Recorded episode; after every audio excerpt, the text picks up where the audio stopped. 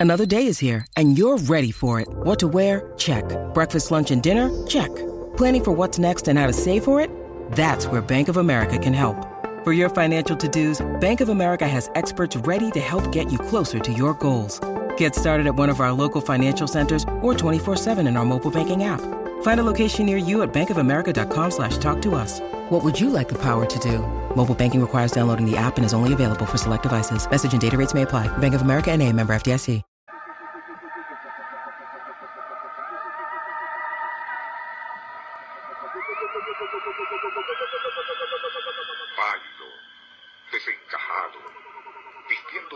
Ceremonial y con su cabeza decapitada bajo el brazo, el espectro de un noble isabelino paseaba su ancestral desdicha por salones y corredores de la empresa Coat Company en Londres. A veces lo hacía al filo de medianoche, pero en ocasiones se materializaba transparente y aterrador al atardecer, provocando el natural desasosiego e incluso pavor entre el personal. Pero no era un alma en pena común la que allí merodeaba, sino al que se dio en llamar fantasma de la reina. Nuestro insólito universo. Cinco minutos recorriendo nuestro mundo sorprendente.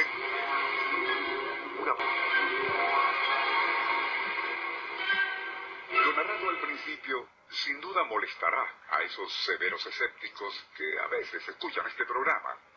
Y desde luego nosotros tampoco avalamos lo que sigue. Pero es un hecho concreto que a la actual reina Isabel II de Inglaterra parece que no le causaba ninguna gracia eso de que un espíritu del más allá rondaba por los pasillos y oficinas de Coat Company, entidad financiera que ha sido desde hace siglos la que se ocupa de los asuntos bancarios de la realeza británica.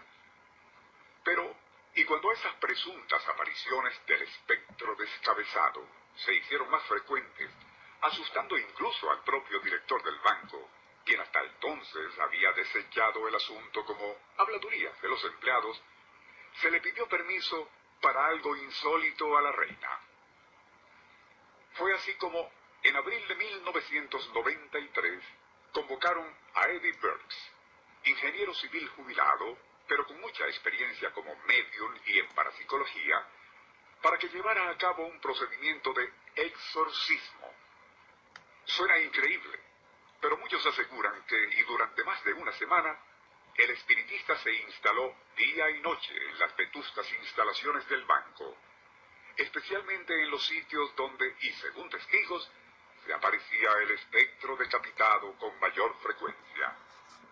Transcurridos casi trece días, finalmente tuvo lugar el tan esperado encuentro entre Eddie Burks y el alma en pena.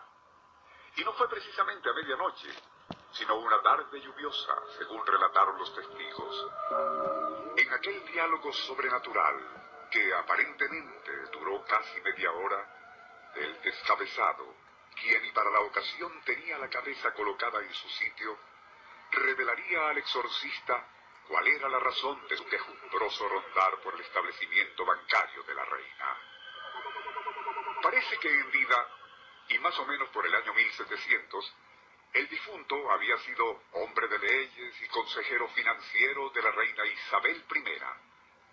Quizás por intrigas de palacio, algún rival logró que lo acusaran de conspirar contra su majestad, siendo remitido a la tenebrosa Torre de Londres, mientras se revisaban las pruebas en su contra. Y allí fue eventualmente decapitado por orden de Isabel I. La terrible memoria de aquella injusticia había sido tan fuerte para aquel hombre que trascendió en su espíritu más allá de la muerte, y desde entonces no había conocido paz, y ésta sólo le llegaría cuando la reina Isabel I o una descendiente suya reconociera su inocencia y el mal que le habían hecho.